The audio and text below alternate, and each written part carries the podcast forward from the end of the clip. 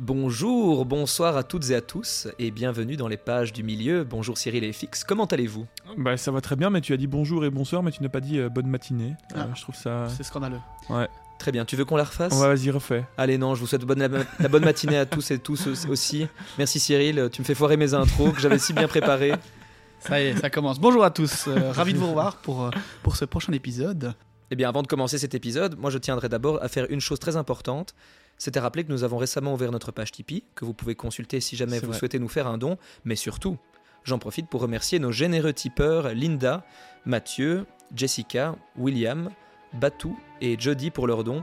Alors euh, nous ne nous attendions pas à un tel soutien et nous vous remercions grandement. Nous souhaitions vous, vous remercier en fait dans l'épisode précédent, sauf que nous l'avons enregistré en fait euh, la même semaine ouais. que le premier épisode. Du coup, nous n'avons pas pu euh, vous remercier en temps et en heure. J'espère que vous nous pardonnerez, mais nous vous remercions encore une fois grandement pour vos très généreux dons. Ouais, c'est, Ouais. on est déjà un petit peu surpris, un petit peu. c'est- C'était émouvant. Non, on peut, on peut s'acheter un café, c'est chouette. Non, mais vraiment, c'est, c'est, c'est gay. Franchement, en fait, ouais, ça, ça paye l'hébergement et, euh, et du coup, ça rend. Sur une note moins chouette, malheureusement, euh, Spotify nous fait encore euh, des petits soucis. On a été prévenu qu'apparemment plusieurs d'entre vous sur Spotify uniquement euh, pouvaient entendre nos voix de façon assez grave et particulière. On est dessus, mais malheureusement, voilà, très compliqué de régler ce genre de problème. Ça vient pas de nous et tout le monde ne l'a pas, donc voilà, sorry encore une fois. Si vous ne voulez pas manquer le prochain épisode et si celui-ci vous plaît, n'hésitez pas à lui, laisser une note sur la plateforme avec laquelle vous l'avez écouté. Partagez-nous vos remarques, vos questions, vos réflexions sur notre page Facebook ou Instagram, les pages du milieu, ou par mail, les pages du milieu à gmail.com. Alors, j'espère que vous êtes en forme, car aujourd'hui, nous allons suivre la pénible route de nos trublions préférés de la comté, Mary et Pipin. Pour rappel, à Amon N, tandis que Boromir essayait plus ou moins subtilement de s'emparer de l'anneau de Frodon, des orques s'étaient rapprochés dangereusement de notre communauté. Alors que le porteur de l'unique fuyait avec Sam pour accomplir sa quête seul, la communauté affrontait les orques à la recherche du précieux. Boromir était mort vaillamment en défendant Merry et Pipin qui furent emmenés par leurs ennemis, captifs, avec pour direction, semble-t-il, Isengard. C'est leur périlleuse route que nous allons suivre aujourd'hui, alors que pendant ce temps, Aragorn, Legolas et Gimli les pourchassent désespérément pour les arracher aux griffes des sbires de la tour sombre.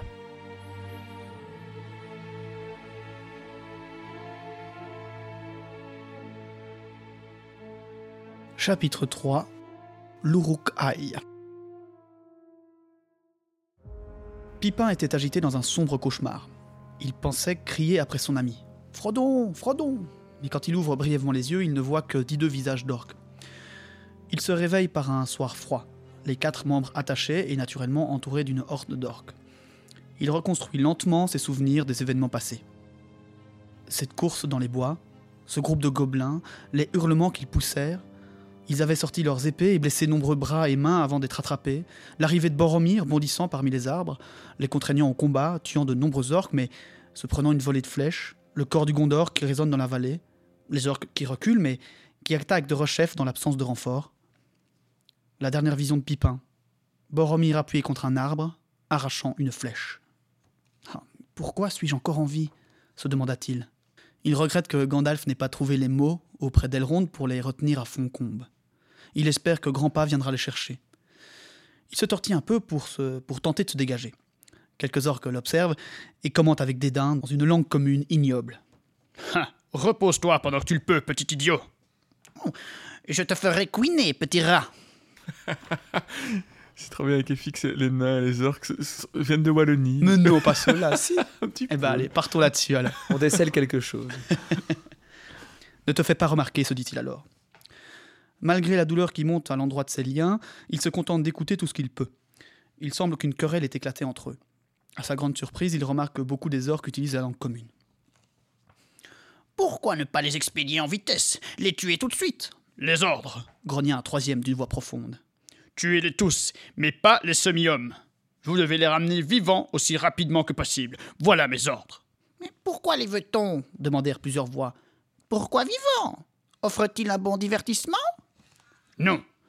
J'ai entendu dire que l'un d'eux possédait quelque chose, quelque chose qui est nécessaire à la guerre. Quelque artifice elfique. En tout cas, ils seront tous deux interrogés. La discussion continue de bon train à propos des hobbits, de ce qu'ils posséderaient d'important ou de la quantité de ces derniers qu'il serait acceptable de couper pour le repas du soir. Ils ne semblent également pas d'accord sur le chef qu'ils servent, le Grand Œil ou Saruman. Au terme de cette vive discussion se lance une bagarre générale. Les larmes sont tirées de leurs fourreaux et les gardiens du Hobbit sont partis se joindre au combat. On distingue deux sortes d'orques. Ceux du nord, des gobelins de courte taille, dont Grishnak, qui semblent tous ne pas oser attaquer Ukluk, un grand orque noir. Ce dernier crie un ordre, et d'autres grandes créatures arrivent. Sans crégar, Ukluk s'élance et coupe la tête de deux gobelins de petite taille. Grishnak, lui, disparaît dans l'ombre. Regagnez vos armes Cria Ugluk. Et plus de bêtises Pipin, y voilà une lueur d'histoire. D'histoire, bravo. Pipin, y voilà une lueur d'espoir. Ça, on, on voit ta déformation euh, professionnelle de- des soirées D&D, où tu as fait un jet d'histoire. Exactement. Il y voit donc un- un- une lueur d'espoir. Un des orques abattus par Ugluk est tombé à côté de lui, son poignard encore dans sa main crispée. Il utilise le poignard pour couper les liens de ses mains, et en un rien de temps, c'est coupé. Ramassez ces prisonniers Cria Ugluk. Ne jouez pas de tour avec eux. S'ils ne sont pas vivants à notre retour, ils ne seront pas les seuls à mourir. Pipin est alors chargé sur le dos d'un orque, le visage compressé sur la nuque de celui-ci, et très vite après, à nouveau jeté sur un sol pierreux, la nuit étant complètement tombée. On demande des nouvelles des éclaireurs, qui disent n'avoir vu qu'un cavalier isolé. La voie est complètement libre d'après eux. Hmm. Pour ceux qui ne m'ont pas vu, j'ai fait des beaux euh, guillemets, car on sait ce qui va se passer plus Mhm. tard. Et d'ailleurs, Ugluk n'est pas si bête que ça, car À présent, peut-être bien que la voie est libre. Mais pour combien de temps, idiot? Vous auriez dû la battre. Il va donner l'alerte. Les maudits éleveurs de chevaux seront renseignés sur nous au matin. Il nous va falloir jouer doublement des gens maintenant. Ugluk se penche vers Pipin. Ses gars en ont assez de le porter. Il devra utiliser ses jambes et il le met en garde contre toute tentative d'évasion. Il lui coupe ses liens, le tire par les cheveux pour le remettre au doigt, et Pipin retombe directement. Ugluk recommence la manœuvre. Il fait ensuite de même avec Merry, d'abord arrachant le bandeau qu'il a sur les yeux, puis appliquant une matière noire sur sa blessure. Merry poussa de grands cris et se débattit. Les orques se moquèrent de lui, mais Ugluk n'avait pas le temps de s'amuser. Il le soigna à la manière des orques, de façon brusque et rude, et une fois toutes les actions exécutées, Merry se tenait debout, plein de vie. Comme quoi Tiens, Pipin, dit-il, ainsi tu prends part à cette expédition, toi aussi. Où va-t-on trouver un lit et le petit déjeuner Allons, dit Ugluk. pas de ça. Bouclez-la, pas de parlotte entre vous. Ils continuent alors leur route descendant un ravin, les deux hobbits séparés par une douzaine d'orques. Ils arrivent enfin sur une pelouse et le moral de ces deux derniers remonte un petit peu. À chaque instant, Pipin s'imagine le visage de Grandpa penché sur leurs traces. C'est alors qu'un brouillard lui donne une idée. Il s'écarte légèrement du groupe et se jette par terre. Aucun espoir d'évasion, mais il lui aura laissé ses propres traces au moins. Il tâtonne alors sa broche et la dégrave de sa cape pour la laisser au sol.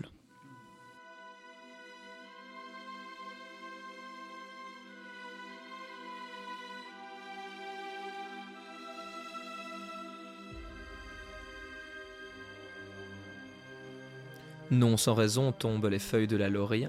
Ouh. Mais on peut déjà euh, avoir. On a une première note ici de, de- des soins, en tout cas, ou de la médecine urukai ou, ou orc, plus généralement. Et ça, c'est assez curieux. On va voir euh, dans ce chapitre d'autres manières qu'ils ont de se donner de l'énergie, euh, aussi avec une sorte de boisson euh, euh, là, qui réchauffe et qui leur donne une forme de vie un peu étrange. Pas très saine, hein, ils le décrivent comme pas très saine, mais en tout cas efficace. Néanmoins, Mhm.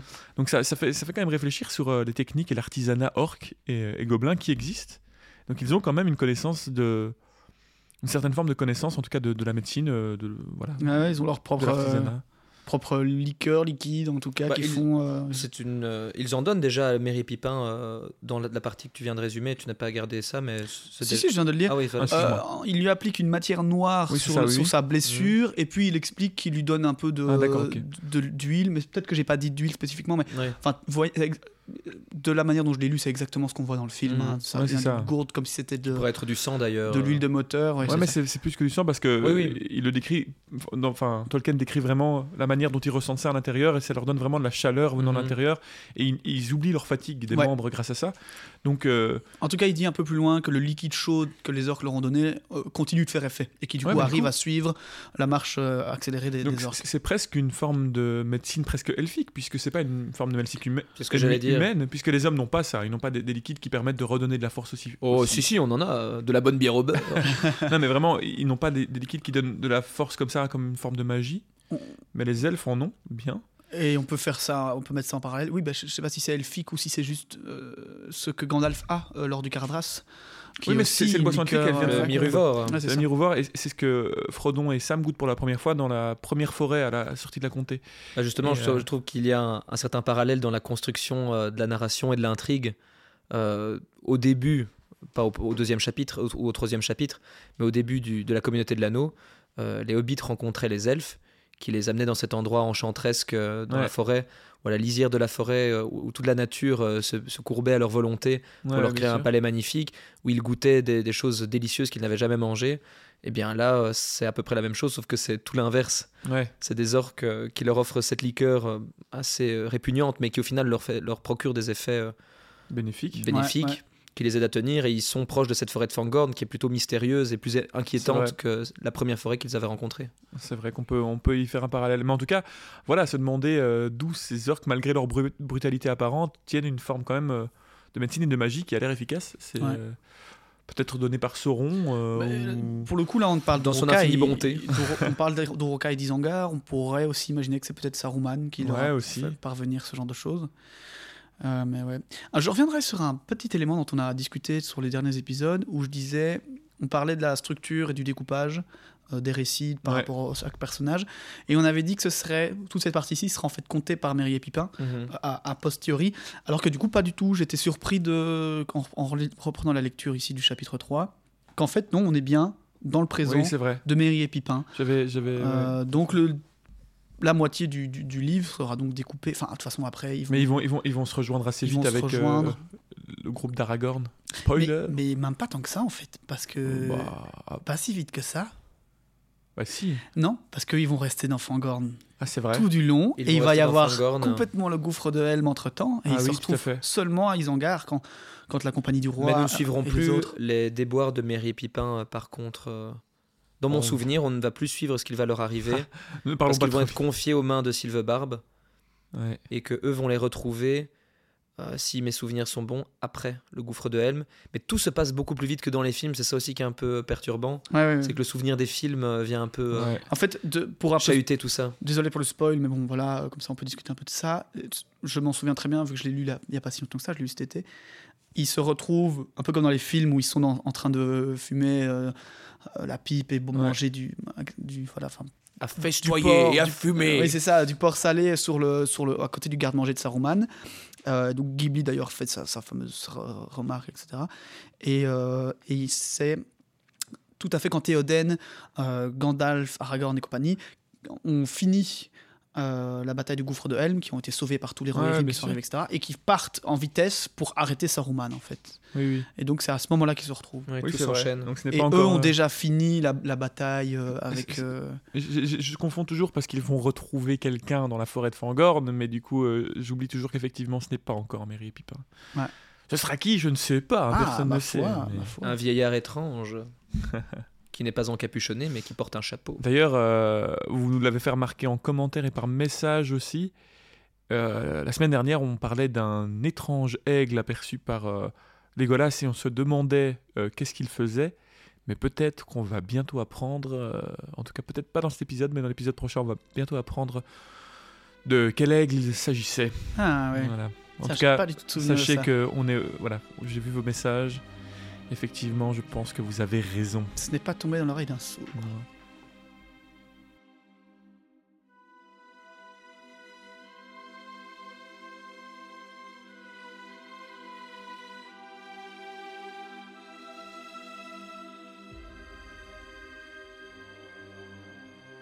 Pour Merry et Pipin, le reste du voyage semble n'être qu'un long cauchemar fiévreux.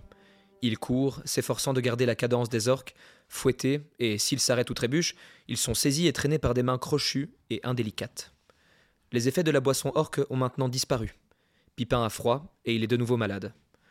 Alors qu'il est porté après s'être une nouvelle fois effondré au sol, à moitié inconscient, il discerne vaguement des vociférations autour de lui.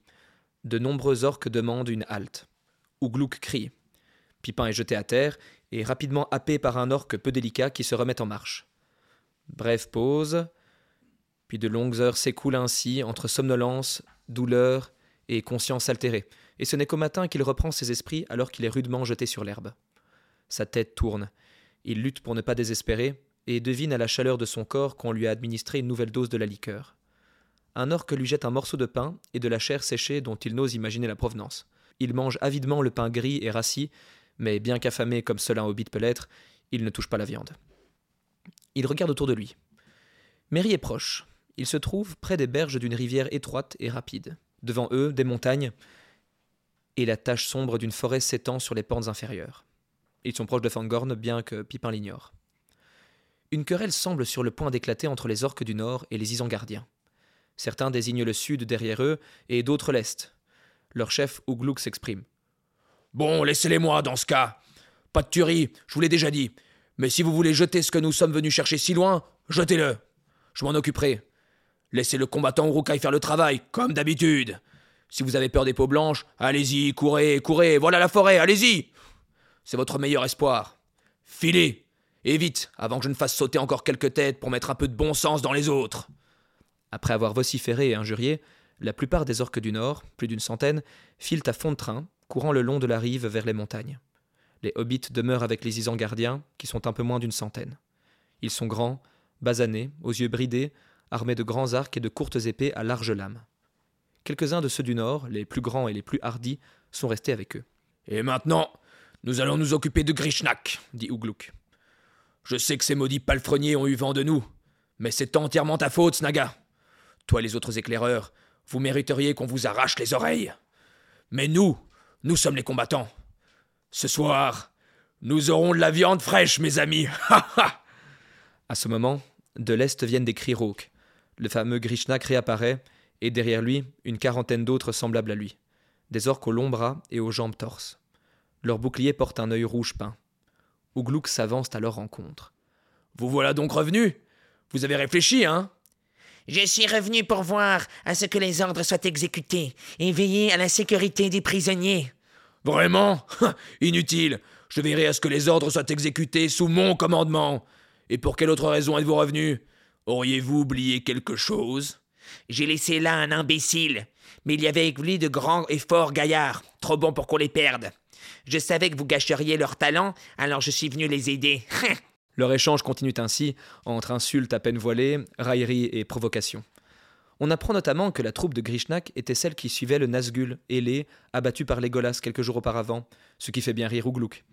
Mais ces bêtes, comme le rappelle l'orque du Mordor, ne s'aventurent pas encore au-delà du grand fleuve. Elles sont réservées à la guerre, et à d'autres fins, comprenez donc à trouver l'anneau. En attendant, l'Urukai de l'Isangar peut faire le sale travail, comme toujours. Allez, ne restez pas là à baver, rassemblez votre cohue. Les autres porcs se ruent vers la forêt. Vous feriez mieux de les suivre. Filez tout de suite, je serai sur vos talons. Les Isangardiens embarquent les hobbits sur leur dos et se mettent en route. Ils courent ainsi pendant des heures et passent petit à petit au travers des orques du Mordor. Bientôt, ils gagnent aussi sur ceux du nord devant eux. La forêt est de plus en plus proche. La troupe d'Ouglouk rattrape ceux du nord dans l'après-midi. Des larves Vous êtes cuits Les peaux blanches vont vous rattraper et vous manger Elles arrivent Pour eux, il ne s'agit pas d'une plaisanterie. Des cavaliers, allant grand train, ont en effet été repérés encore loin en arrière, mais gagnant du terrain sur les orques. Le soleil baisse, les ombres s'étendent sur le pays, tous les orques redoublent leur cadence. Se retournant, Pipin aperçoit les cavaliers à leur trousse qui arrivent déjà au niveau des orques les plus lents.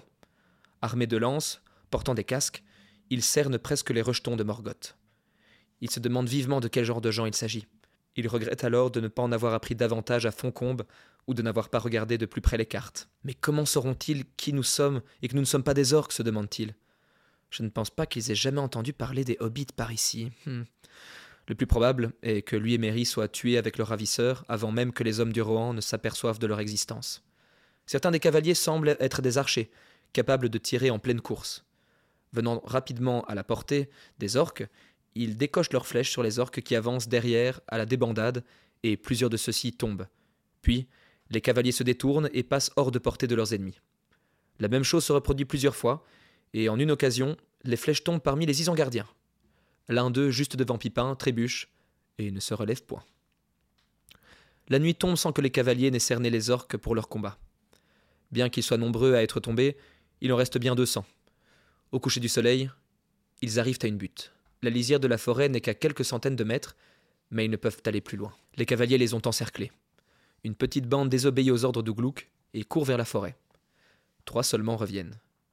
Mettez ces semis à terre, surveillez-les. Ils ne doivent pas être tués, à moins que les immondes peaux blanches ne nous enfoncent, compris? Tant que je serai vivant, j'y tiens. Mais ils ne doivent pas appeler et ils ne doivent pas être délivrés. Ligotez-leur les jambes. La dernière partie de l'ordre est exécutée sans merci.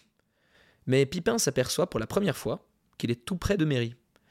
Les orques font beaucoup de bruit, crient et heurtent leurs armes, et les hobbits ne peuvent échanger que quelques mots à voix basse à propos de Lambas avant de se faire interrompre par de solides coups de pied d'orques dans les côtes pour les faire taire.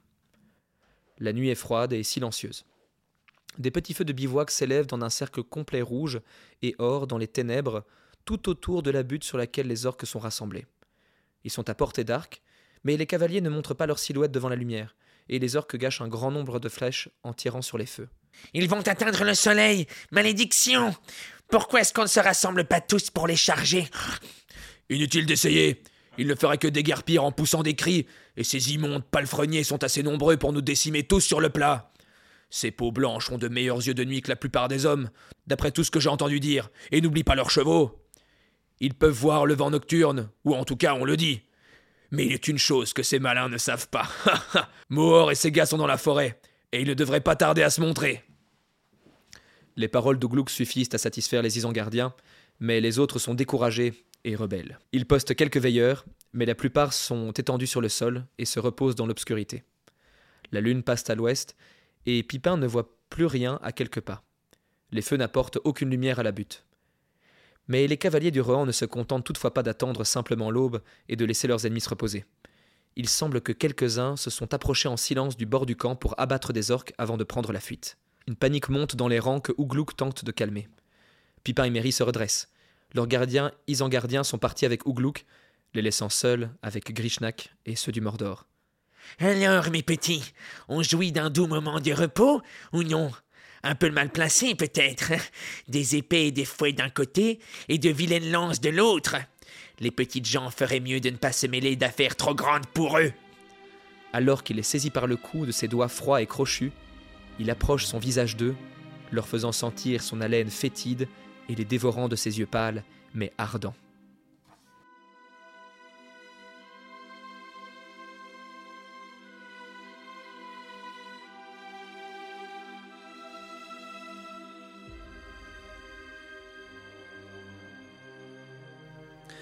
Eh ben, Comment passer après Julien après une telle performance Ah là là. j'espère que notre voice acting vous plaira. C'est le doubleur du groupe, hein, c'est pour ça. Euh, ben ouais, mais j'étais en train de regarder un truc, moi, je me posais la question. Dis-nous, Euh, FX. Ah, c'était pas tes mails ou ton agenda Dis-nous. Euh, c'est par rapport à Ouklouk, en fait, je me demandais s'il était bien, bel et bien dans le film. Enfin, Oui. on sait hein, que c'est lui qui, euh, qui, qui, qui- enfin, qui fait cette fameuse phrase que tu as faite ici d'ailleurs. hein. C'est lui qui, Like dé- meat is back on the menu, boys. c'est lui qui décapite euh, Ouais. Grishnak ou Snaga, l'un des deux, je ne sais Ouais. plus euh, dans le film comment ils sont appelés. Ouais, ouais. Parce que je me posais la question, du coup, on de, de l'Earth qu'on a créé pour faire un peu un méchant de fin de film, Mhm. de fin du premier, euh, alors que c'est clairement un peu euh, Ouglouk, le chef de, de leur compagnie, quoi. Je voulais un peu voir. Bah, c'est juste qu'ils ont dû faire un- une sorte de gars qui allait affronter euh, Ouais, ouais, ouais. Aragorn. Mhm. Et qui allait abattre Boromir pour, euh, j'imagine aussi, rendre justice à Boromir et qu'il ne se fasse Ouais. pas abattre par un orc euh, aléatoire, Ouais, c'est Mm, ça. mm, et que ce soit par un adversaire digne. Ouais. Mais effectivement, Ouglouk, ouais, qui est là, un chef euh, C'est le vrai chef de la bande. qu'on aperçoit Oui. très peu dans les films. hein, mais qui- Oui, et qui, qui, mais qui est appelé Ouglouk euh, sur IMDb, donc il s'appelle vraiment comme ça. Mhm. Mhm. Euh, je viens de voir d'ailleurs en regardant qu'il y avait Aldor, je pense que c'est cet elfe, euh, un elfe du Conseil d'Elrond qui parle.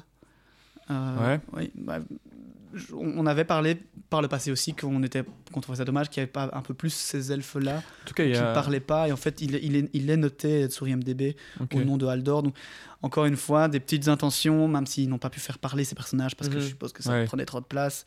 Petite intention, le personnage est quand même là. Et il est crédité en tant que tel dans le film. Voilà. Et, euh, et donc, Urluk est bel et bien aussi euh, crédité euh, de ce, de ce nom-là. Voilà, je voulais vérifier, mais ça fait toujours plus dur. Mais Bah, c'est lui qui aura sa tête, euh, qui finira sur une pique. En tout cas, dans les films, c'est la sienne. dans les films, ouais. Ah oui.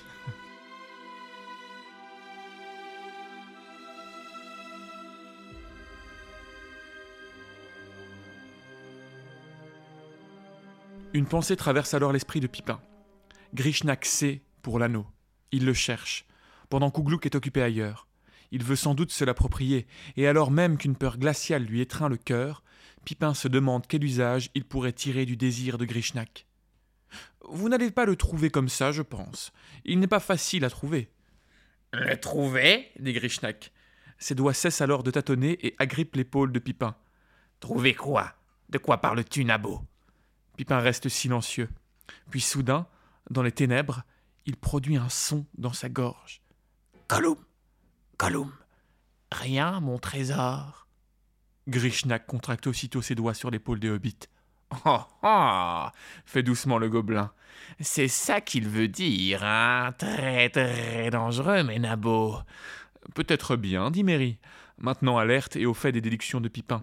Peut-être, et pas seulement pour nous. N'empêche, vous savez mieux que personne ce que vous avez à faire. Le voulez-vous? Oui ou non? Et qu'êtes-vous prêt à donner pour l'avoir? Si je le veux, si je le veux dit Grishnak, comme interloqué, mais ses bras tremblent. Ce que je donnerais pour l'avoir, qu'entends-tu par là? Nous entendons, dit Pipin, qu'il ne sert à rien de tâter dans le noir. Nous pourrions vous épargner beaucoup de temps et d'efforts, mais vous devez d'abord nous délier les jambes, sans quoi nous n'allons rien faire ni rien dire. Ah, Mes chers et tendres petits nigauds, Souffle alors Grishnak. tout ce que vous avez et tout ce que vous savez, tout cela vous sera soutiré en temps voulu, tout. Vous souhaiterez pouvoir en dire plus pour satisfaire le questionneur. Oh oui, très bientôt. Ne précipitons pas l'enquête, surtout pas. Pourquoi croyez-vous qu'on vous a maintenu en vie? Je vous prie de me croire, mes chers petits amis, quand je vous dis que ce n'était pas par gentillesse. Voilà au moins un défaut qu'on ne saurait reprocher à Ouglouk. Je n'ai aucun mal à croire cela, dit Mary. Mais vous n'avez pas encore ramené votre butin à la maison et il n'est pas prêt d'aller de votre côté, on dirait. Quoi qu'il arrive, si nous parvenons à Isengard, le grand Grishnak n'en retirera pas le moindre avantage. Saruman prendra tout ce qu'il pourra trouver.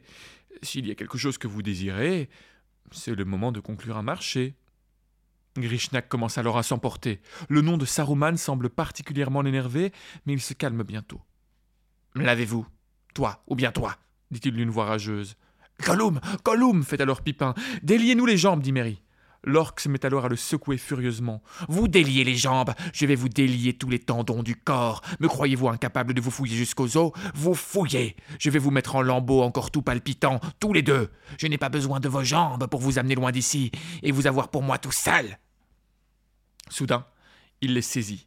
Sa force est terrifiante. Il les porte chacun sous une aisselle, les pressant brutalement contre ses côtes, puis il s'élance, prenant soin de se baisser. Il s'éloigne de la butte, passant dans la nuit comme une ombre maléfique, et il se dirige vers la rivière débouchant vers la forêt. Il y a de ce côté un vaste espace vide où ne brûle qu'un seul feu. Au bout d'une trentaine de pieds, il s'arrête et scrute les alentours, l'ouïe tendue. Rien ne se voit. Pas un son ne trouble la nuit. Il continue à pas de loup, presque plié en deux, puis il s'accroupit et dresse de nouveau l'oreille. Il se relève, comme prêt à risquer une course précipitée. À cet instant même, la forme d'un cavalier surgit entre les ombres devant lui. Un cheval s'ébroue et se cabre. Un homme appelle dans la nuit. Grishnak se jette face contre terre, tenant toujours les hobbits sous lui. Il tire son épée. Cette dernière teinte faiblement et émet un éclat à la lueur du feu de camp. Chut Une flèche siffle dans l'obscurité. Le tir est juste ou guidé par le sort, et la flèche se plante dans sa main droite. Il laisse tomber son arme avec un cri aigu. Il y a un vif roulement de sabots, et au même moment où Grishnak se relève d'un bond pour prendre la fuite, une lance le traverse de part en part. Il pousse un hurlement à donner la chair de poule, puis il demeure étendu, immobile. Les hobbits restent à plat ventre sur le sol. Un second cavalier vient rapidement prêter main forte à son camarade. Le cheval, en raison de sa vue particulièrement fine ou de quelque autre sens, se soulève et les enjambe avec légèreté, mais son cavalier ne les voit aucunement, enveloppés dans leur cap elfique, momentanément accablés et paralysés par la crainte. Merry et Pipin entendent des cris et des hurlements qui proviennent de la butte. Ils en concluent que leur disparition a été découverte. Les cavaliers s'exposant au tir orc referment leurs anneaux autour de la butte de manière à empêcher toute sortie. Tout à coup, les hobbits se rendent compte, sans avoir bougé, qu'ils se trouvent maintenant en dehors du cercle. Plus rien ne se dresse entre eux et la liberté. Mais ils doivent encore se libérer les jambes et les mains. Par chance, les liens qui coincent leurs mains sont faciles à enlever, et avant de chercher de quoi délier les liens qui tiennent leurs jambes, Pipin décide qu'il est plus urgent de manger un peu de lambasse. il sort alors un paquet de sa poche. Les gâteaux sont en pièces, mais ils demeurent frais, encore dans leur emballage de feuilles. Les hobbits en mangent chacun deux ou trois morceaux. Le goût leur rappelle les beaux visages et les rires et la nourriture saine des jours tranquilles, désormais très lointains. Il reste un moment à manger, d'un air pensif, assis dans l'obscurité, sans faire attention aux cris et au fracas des armes qui s'élèvent non loin. Pipin est le premier à revenir au présent. Euh, il faut partir, dit-il. L'épée de Grishnak gise à portée de leurs mains, mais elle est trop lourde et trop incommode pour eux. Aussi, ils rampent un peu plus loin, et sur le corps du gobelin, ils trouvent et dégainent un long couteau. Sa lame tranchante vient rapidement à bout de leur lien. Ils décident de commencer par ramper pour s'éloigner. Le gazon est épais et moelleux, et c'est tant mieux, mais la tâche leur paraît longue et lente. Ils se traînent jusqu'au bord de la rivière, et là ils se retournent. Les bruits sont éteints. Les cavaliers ont repris leur veille silencieuse et menaçante. Il est temps de se mettre à couvert, car la nuit est déjà vieille, et le ciel commence à pâlir. Le lambasse leur procurant une sensation plus saine que la chaleur de la boisson orque, ils arrivent sans peine à se lever. Ils prennent à droite et marchent maintenant lentement côte à côte, suivant le bord de la rivière. La lumière croît dans l'est derrière eux, et bientôt, tout en marchant, ils échangent leurs impressions, causant plaisamment, à la manière hobbit, de tout ce qui leur était arrivé depuis leur enlèvement. Quiconque les eût entendus ne se serait jamais douté des atroces souffrances endurées, du péril mortel auquel ils venaient d'échapper, inexorablement emportés vers le tourment et la mort, ni du peu de chance qu'ils avaient, même alors, de retrouver amis ou sécurité, ce dont ils étaient parfaitement conscients. Tu t'en es bien tiré, ça m'a tout l'air, maître Touc, dit Mary. Ça te vaudra quasiment un chapitre dans le livre du vieux Bilbon, si jamais j'ai la chance de lui rendre compte. bien joué. Surtout d'avoir compris le petit manège de ce monstre poilu et excité sa convoitise. Mais je me demande si quelqu'un finira par découvrir les traces et trouver cette broche. Ça m'ennuierait de perdre la mienne, mais j'ai bien peur que la tienne soit disparue pour de bon. Mais bon, tout le mérite ne te revient pas. Hein. Euh, c'est à moi de me mettre en avant. Je ne pense pas que tu aies quelque idée d'où nous sommes. Pour ma part, j'ai fait meilleur usage de mes temps libres à Foncombe. Nous marchons exactement vers l'ouest, le long de l'Antaluve. Le bout des montagnes de brume est devant, ainsi que la forêt de Fangorn. Alors même qu'il prononce ces mots, la lisière sombre et menaçante de la forêt surgit droit devant eux. La nuit semble avoir trouvé refuge sous ces grands arbres, fuyant l'aurore imminente. Ils décident alors de s'enfoncer dans ces bois, à l'abri de tout regard ou de toute bataille.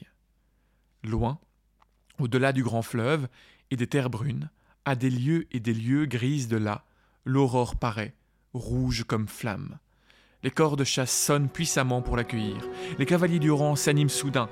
Les corps encore se répondent. Méré et Pipin entendent, clair dans l'air froid, le hennissement des montures de guerre et le chant soudain de nombreux hommes. Baignés par le rougeoiement de l'aube, ils aperçoivent les cavaliers chargeant de l'est. Lances et côtes de mailles étincelantes au soleil. Des orques à grands cris tirent toutes les flèches qu'il leur reste. Les hobbits voient tomber plusieurs cavaliers, mais leur rang balaye la colline sans se rompre, avant de faire demi-tour pour revenir à la charge. Chez les orques, la plupart des survivants se débandent alors, fuyant de tous côtés, poursuivis à mort un par un. Mais une bande de résistants, réunis en une pointe noire, pousse résolument en direction de la forêt. Ils chargent tout droit vers la pente en direction des deux observateurs. Ils s'approchent rapidement et leur évasion semble de plus en plus probable. Ils ont déjà abattu trois cavaliers qui leur barraient la route. Oh, nous sommes restés trop longtemps à observer, dit Mary. Voilà Ouglock, je n'ai pas envie de les revoir. Les hobbits tournent le dos à la plaine et s'enfoncent dans les ombres du bois. Ainsi, ils ne furent pas témoins des derniers instants de la bataille quand Ouglouk fut frappé puis acculé à la lisière même de Fangorn. Là, il fut enfin terrassé par Éomer, troisième maréchal de la marche, qui mit pied à terre et croisa le fer avec lui. Et de par les vastes prairies, les cavaliers aux yeux perçants traquèrent les quelques orques qui s'étaient échappés et qui avaient encore la force de fuir. Enfin, Lorsqu'ils eurent élevé un tertre pour leurs camarades tombés et chanté leurs louanges, les cavaliers allumèrent un grand feu et dispersèrent les cendres de leurs ennemis. Ainsi finit leur incursion, et aucune nouvelle n'en revint jamais en Mordor ou en Isengard. Mais la fumée du brasier s'éleva haut dans les airs et fut observée de nombreux regards attentifs.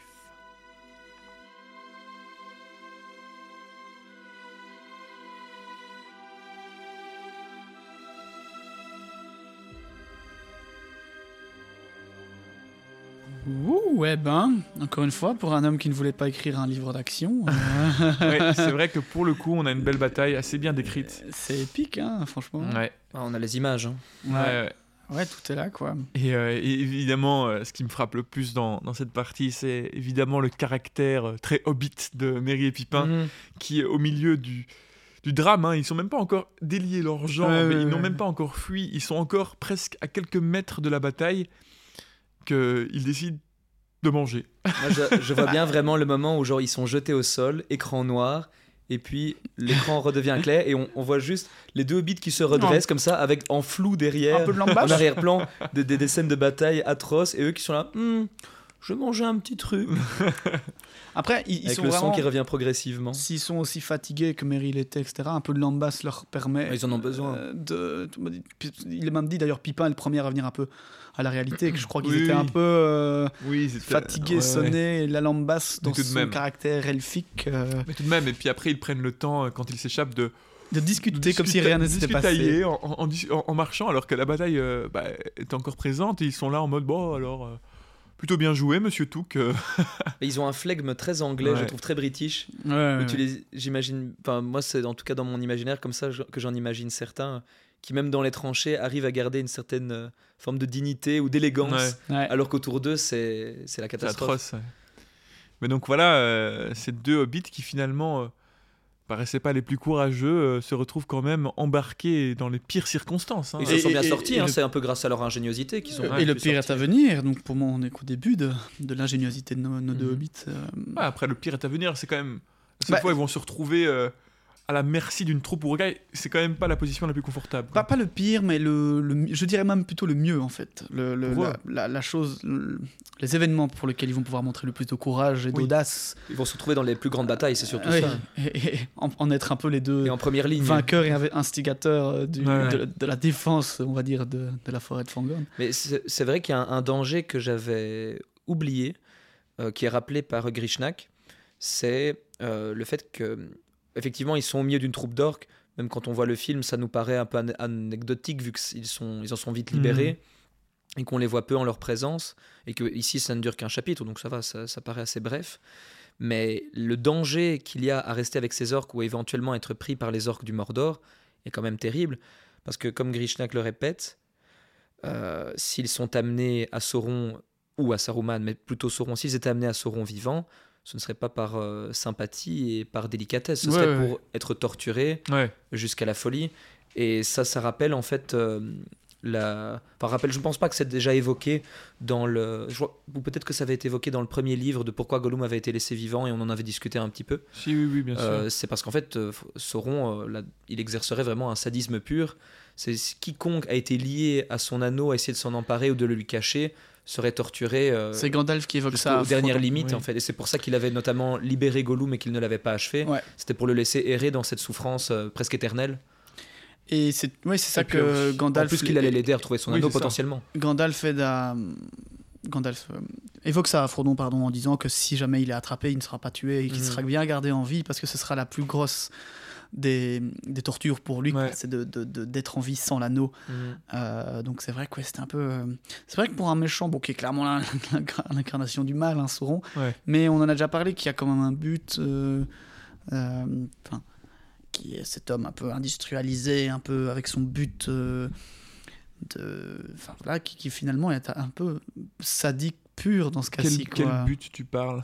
Ouais, en tout cas, euh, cette, cette idée de, de démolition, de prendre le pouvoir, mais qui Oui, le fait. euh, J'avais entendu un peu la différence entre Sauron et Morgoth, c'était que Morgoth n'avait cette envie que de destruction, et que Ouais. Sauron avait cette même envie- attention que j'ai pas envie de trop me lancer dans le débat non plus parce que Ouais. j'ai pas toutes les toutes les idées en place à ce niveau-là mais que Sauron lui était beaucoup plus organisé en fait et au final restait euh, en tant que Maillard et pas Valar Ouais. Bah, Lui, il veut régner, il veut avoir le pouvoir sur toute la Terre du Milieu, il veut l'administrer en fait plus que Ouais. Morgoth qui lui euh, n'était pas vraiment là-dedans. oui c'est ça mais Ouais, Morgoth, il avait plus un esprit. Ouais, Ouais, c'est ça, quoi. Corrompre et détruire. Et. Sauron a un petit peu plus ce côté de bon, moi par contre je vais faire quoi. ça, ouais c'est Mhm. ça, je vais faire un peu mieux, je vais avoir, euh, enfin voilà, je vais m'organiser un peu mieux. Après, ça reste un lieutenant de Morgoth. euh, Oui, il oui. sert Morgoth dans le fond, la volonté de Morgoth. Bah, maintenant il euh, peut se servir lui-même aussi hein, dans un sens. Il Oui, bien sûr, mais, euh, lui-même pour devenir le Seigneur sombre, enfin pour rester le Seigneur sombre et devenir maître de la Terre du Milieu, Ouais, mais je crois qu'on peut quand même. toujours en servant. à Oui, c'est ça, je pense qu'on peut, guillemets. on peut dire que c'est la volonté de Morgoth qui s'exerce par Sauron, euh, puisque c'est Morgoth qui a, corrom- qui a corrompu. Sauron. on peut bien sûr. ouais. Mais euh, ouais, ouais, mais chapitre euh, intéressant. euh, C'est la première fois qu'on est qu'on rentre vraiment dans dans le j'allais dire le côté humain des Urukai euh, parce qu'on les entend parler, etc. Est-ce qu'on peut parler d'un côté humain? Je ne sais pas, mais en tout cas, euh, Qui parle la langue commune en tout cas. la- Ils la ont des sentiments, mon ami.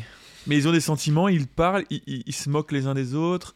euh, voilà. Moi, pour le coup, ce sont mes passages préférés dans les deux tours, qui est d'ailleurs mon livre préféré des, des trois. Ouais. Je trouve que c'est celui qui est le plus riche en événements, en actions et en, en beaux moments pour nos personnages. Mais j'adore particulièrement les moments où on est avec les orques, parce qu'ils sont un peu moins clichés que dans les films, et on se rend compte un peu plus de leur organisation interne, euh, Mhm. de leurs conflits entre différentes races ou différentes provenances en Terre du Ouais. Milieu. Donc là, évidemment, il y a ceux de d'Isengard et ceux du Mordor. Et on se rend compte aussi, à travers euh, cette, euh, ce conflit entre eux, que c'est aussi lié à un conflit entre les deux pouvoirs Ouais, qui ouais. les régit. C'est qu'en fait, Saruman, il, ne veut pas, il ne veut pas récupérer l'anneau pour l'offrir à Sauron. Il veut vraiment le prendre pour supplanter Sauron. Peut-être de base, il voulait vaincre Sauron par ce biais-là, mais en fait, là, il est déjà corrompu. Il veut l'anneau pour son propre pouvoir. Il le veut dans un, un objectif que lui considère comme bon, mais l'anneau va le, le, Ouais. le détruirait s'il. Premières. s'en emparait. euh, C'est les premiers. C'est vrai que c'est les premières informations qu'on a sur cette dissension entre. euh, Ouais. Les deux tours, en fait, c'est d'où le titre Oui, du, c'est ça, clairement. livre. Mais, euh, mais oui, c'est vrai que c'est les, les premières, premières choses qu'on a là-dessus. C'est assez intéressant, notamment le, le, le- côté aussi, je parlerais de la déontologie, entre guillemets, de, de certains orques qui sont là. Nous, on a des ordres et on, on va les Ouais. respecter, quoi. Donc il y a ce respect de la hiérarchie. Il y a ces orques, bon, ces Urukai en l'occurrence ici, qui sont du coup vraiment euh, fidèles à Saruman et pas à Sauron, Ouais, même si, à mon avis, eux sont fidèles à, Saru- à Sauron à travers Saruman, mais il y a quand même ce truc de non, non, nous on ramène ça à la main blanche. Euh, Ouais, c'est des bons et, soldats. et hein. ouais, c'est jusqu'au bout, quoi. C'est vrai aussi que c'est. euh, bah, c'est intéressant de voir aussi ces, ces, ces créatures qu'on a- qu'on voit toujours dans ce côté euh, dégueulasse et machin, qui Mhm. vont s'entretuer, qui veulent tout, tout, tout, tout brûler, qui sont là en mode non, non, ici, on va faire les choses bien, et qui plus est, qui savent courir euh, des jours et des nuits sans jamais s'arrêter, qui sont hein, qu'il faut aller vite, qui, qui, sont, qui sont pas tout à fait débiles non plus. Parce que t'es, attention, il y a un éclaireur, il faudrait l'abattre. Bah, ils sont organisés, ils sont capables de monter des armées, et, euh, d'avoir des formes de stratégie quand même. Donc, euh, Et puis je pense que c'est dans le 3, on aura plus d'évocations. Je pense qu'ils ont des villages aussi. euh, C'est à la fin du 2 et au début du 3, enfin non, justement, à la moitié du 3, mais plutôt à la fin du 2, quand euh, Frodon se retrouve dans l'antre d'Arachne et qu'il se fait Ouais. emporter jusqu'à la tour de Siritungol, Oui, c'est c'est à ce moment-là qu'on a une énorme discussion. Euh, où les orques viennent pour récupérer, Voilà. ils vont récupérer le corps de En fait, Frodon. ils ont le corps de Frodon et c'est Sam qui les suit et qui écoute toutes leurs discussions. Voilà, bah ça c'est un de mes chapitres préférés Ouais. pour le coup parce qu'on a, en fait, on se rend compte Oui. de toutes les conditions dans lesquelles ils vivent et que c'est pas les syndicalistes du groupe qu'on suit, mais ils sont en train de pester sur leurs conditions de vie et euh, ils sont assez marrants et en même temps attachants dans ce chapitre-là. Tu dis ah ouais, Ouais. mais les orques, ouais, vraiment, ils ont des sentiments et bah, tu te dis bon, c'est quand même un peu triste pour ceux qui se font tuer parce qu'ils Ouais, sont conscients de leurs conditions. C'est Quoi. clairement, ouais. Et il y en a qui demandent un peu des nouvelles de la tour euh, de Minas Morgul, enfin de ce qui se passe à Minas Morgul. Il y en a qui viennent d'en bas Mhm. et ceux qui sont de, de, de la tour de Siritungol. Donc il y a c'est vraiment cette discussion. euh, Siritungol, ouais, ouais. c'est la tour en haut, De garde, après ouais. Arachne, et Siri- euh, Minas Morgul, c'est Oui, celle ça, qui est en bas. oui, ça, Et c'est qui la- avant ne s'appelait pas. Minas Morgul, mais qui avait un autre nom. qui est c'est une ville, qui est une ville, Minas Ithil. Et Minas Ithil, c'est ça. Mais oui, du coup, euh, ça dure assez longtemps. Moi, je me souviens que c'est vraiment plusieurs pages. Euh, et on les, on les entend vraiment pendant longtemps discuter de leurs conditions, de ce qu'ils préfèrent faire, de machin, etc. Et ce qu'ils n'aiment pas. Et c'est vrai que c'est assez, plaisant ouais, de voir cette autre euh, Facette. facette. ouais. Mais donc voilà, premier contact avec eux. Et, euh, et puis, Et puis on, on se rend compte aussi de la, la redoutable efficacité et puissance des cavaliers du Rohan. C'est ce que j'allais dire. ouais. Parce que là, euh, ils sont, euh, ils sont sans merci, efficaces, euh, rapides. Quand on te dit que, euh, la- quand ils délivrent, entre guillemets, euh, sans le savoir, Merry et Pipin de leur, euh, leur ravisseur Grishnak, ils viennent, euh, une flèche dans la main, Ouais, ouais. une lance, alors qu'ils sont à cheval. Bien Guidé par le visé, sort. bien En plein visé cœur. ou guidé par le sort. Peut-être encore le destin, voilà, le mot est lâché. Oh Ouais. mon Dieu, ça y Toujours les références. Dans les deux précédents chapitres, je pense qu'on n'a pas parlé de destin. Mais par rapport à ces cavaliers du rang, euh, voilà, euh, la semaine prochaine on prendra le temps, on va, on va plus, je pense qu'on va les- plus les rencontrer euh, plus profondément dans le prochain Pas la chapitre. semaine prochaine directement, par contre. Ah non, excuse-moi. Ça, ce sera mon Mais, chapitre euh, préféré. Je prendrai le temps de, parce que j'ai fait quelques recherches. T'en as beaucoup les chapitres préférés, dis donc. C'était ironique pour celui-ci. J'ai fait quelques recherches euh, sur, euh, enfin, j'ai fait quelques recherches. Voilà, je vous expliquerai un peu toute l'histoire de du Rohan. Enfin, elle, est- elle- elle est assez courte finalement. C'est un peuple, euh, en deux mots, je vais pas tout dire maintenant, mais c'est un peuple assez euh, assez court. hein. Ils sont ils sont nés à proprement parler vers 2500 du troisième âge, donc euh, 500 ans avant les événements de, Ah de ouais, ces ouais. Ah oui, y c'est a tout récent. Ouais, ouais. c'est- En fait, c'est- c'est des- Mais pour des hommes d'âge qui, du- qui, enfin, qui vivent un temps plus ou moins normal, Normal, eux, ouais, il y a eu beaucoup de générations. Quoi. Euh, Beaucoup, ouais, dans sa famille, ça ferait 2-3 générations max. Enfin, non, un peu plus comme ça quand même, mais, parce qu'il meurt souvent très tôt. Mais, 4-5 euh, générations, et pour eux, c'est plutôt entre 10 et 20. Ouais, c'est ça. ouais, c'est ça, beaucoup de générations. Et mais donc c'est un peuple assez, assez neuf qui descend euh, des hommes du Nord. Mais ça, je vous expliquerai un peu plus en détail. Mais effectivement, un peuple nouveau qui règne sur ces, sur ces. euh, Cette contrée du riz de Marc, qui d'ailleurs a complètement été offerte hein, par, euh, par les. Oui, c'est ça. En fait, c'est en le Gondor, 2500 hein. parce que c'est un peuple qui existait déjà, mais qui vivait plus au nord, plus euh, à la source en fait de l'Anduin, donc vraiment au nord, près des montagnes de brume, entre les, entre la forêt de, la forêt de Noir des- et, euh, et, et les montagnes de brume. Et puis en fait, ils ont aidé le Gondor lors d'une guerre. Et, euh, et le Gondor, pour les remercier, c'est Kirion, l'intendant du, du Gondor à ce moment-là, Sirion, Kirion, qui leur a offert ces terres-là. Et en fait, il faut savoir que à ce moment-là, ces terres étaient occupées déjà par d'autres hommes, les, euh, les Dunelandais. Les Dunelandais. Et alors, c'est. euh, ouais, les Dunelandais qui vivent. En fait, qui étaient un. Ah oui, pour les Duneland, enfin les, les- Ouais, le, le- le pays des collines, quoi, un Ouais, peu, en- tout ça, quoi. En gros, c'était vraiment des, des hommes qui étaient là depuis très longtemps, qui déjà avaient dû subir, euh, entre guillemets, l'invasion des Numénoréens quand l'île Ouais. était assombrée. Et donc, ils ont déjà été repoussés de plusieurs territoires. On leur a un peu imposé euh, bah, voilà, la, la, la suprématie des Dunedains, mais ils l'ont accepté. Et, euh, et ces Dunelandais, on leur a donné un... Enfin, ils ont commencé à vivre dans un territoire à l'ouest des montagnes de brume, qui s'appelle Duneland, d'ailleurs. On le voit sur ta carte là-bas. Ouais, c'est ça que j'ai regardé, le Dunland, c'est ça que il y a Dunland, moins, il y mais a moins à manger, c'est plus mais- difficile de survivre Mais là-bas. il vivait aussi sur les terres du Rang. Et quand, quand Kirion a donné ces terres aux Rohirrim, eh bien, euh, les Rohirrim ont chassé les Dunlandais de ces terres-là. Et ces Dunlandais leur ont voué une haine euh, assez euh, conséquente. Et en fait, il va y avoir beaucoup de guerres entre eux. Donc, les Rohirrim vont principalement se battre avec les Dunlandais. Et pas du tout avec des orques, mais donc entre, entre royaumes hommes à cet endroit-là. Les Dunlandais qui vont, qui vont donc, après, donc, occuper le Dunland, un peu plus haut au nord-ouest, mais qui vont aussi occuper le nord des montagnes blanches et qui feront beaucoup d'attaques. Il y aura euh, une guerre, ça je vous expliquerai avec évidemment le, le très connu Helm, hein, qui donnera euh, le, son nom à- au gouffre de Helm, Mhm. qui, sera, qui est le neuvième roi du Rohan et qui va, euh, qui va se battre contre les Dunlandais lors d'une guerre très connue. Euh, je crois, pe- pendant la période qu'on appelle le Grand Hiver, qui durera 5 ans, enfin un truc un, peu, un peu Game of Thronesque.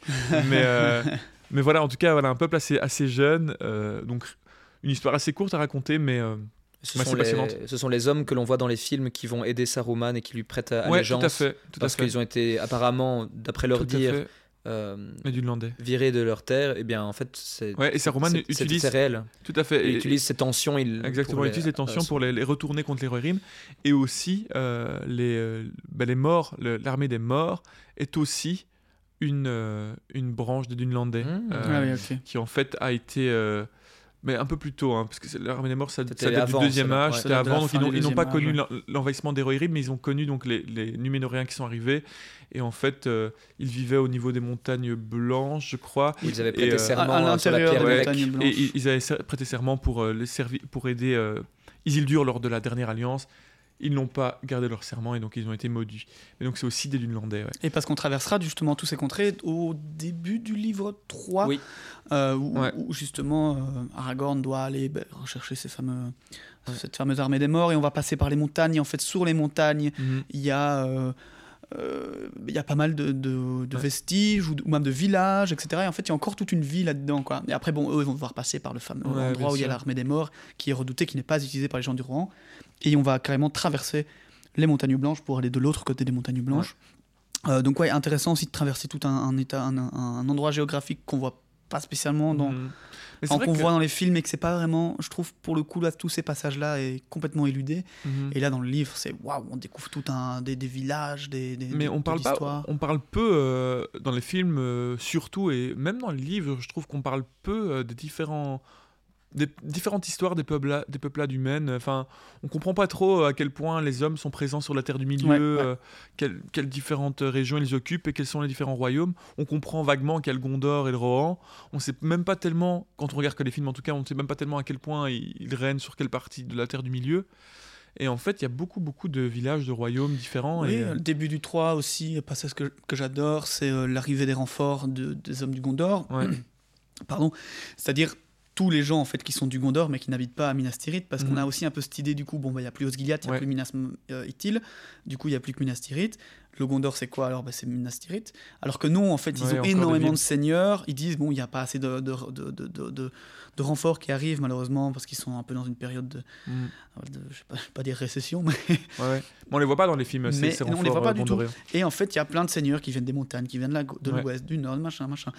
Tout, tout comme il y a dans le Westfall, hein, dans, euh, ben, plein en fait de, de seigneurs ou de petits villages de Rohirrim, un peu Ouais. à droite à gauche, dans les montagnes.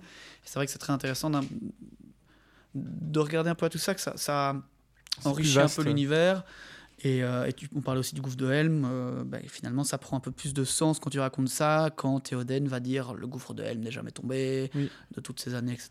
Qu'en Et- fait, et d'ailleurs, ils euh, ont eu des guerres, ils ont eu plein, ils ont dû souvent y aller. Quoi. Ah oui, il y a beaucoup de guerres en 500 ans pour les, les, Ro- les Rohirrim. Et d'ailleurs, euh, petite anecdote que j'ai appris en faisant mes recherches, quand on entend euh, euh, Théoden qui charge euh, au gouffre de Helm et il dit pour Eorlingas. Et Orlingas, ça veut dire les descendants des Eorls. En fait, c'est le mot pour dire les descendants des Eorls. Et Eorl, c'est qui? C'est le premier roi des Rohirrim, tout simplement. C'est à lui qu'on a donné cette terre-là. Donc quand il dit pour Eorlingas, c'est pour les descendants Ouais, des ouais, Eorls. ouais, ouais, ouais. Donc pour eux, quoi. Et euh, voilà, comme ça vous le saurez la prochaine fois que vous ferez un marathon. Passage euh, juste épique et euh, Mais on reviendra plus là-dessus euh, dans deux épisodes pour voilà, on fera pour ce qui est l'historique des plus, Rohirrim. plus ouais. précis. Eh bien, nous nous retrouverons dimanche prochain pour le prochain chapitre, qui ne sera pas un chapitre consacré à des batailles ni au Rohirrim, mais qui sera consacré notamment à Sylve Barbe, chapitre euh, charnière que nous nous avertirons de vous rendre passionnant et non Sylve Barban.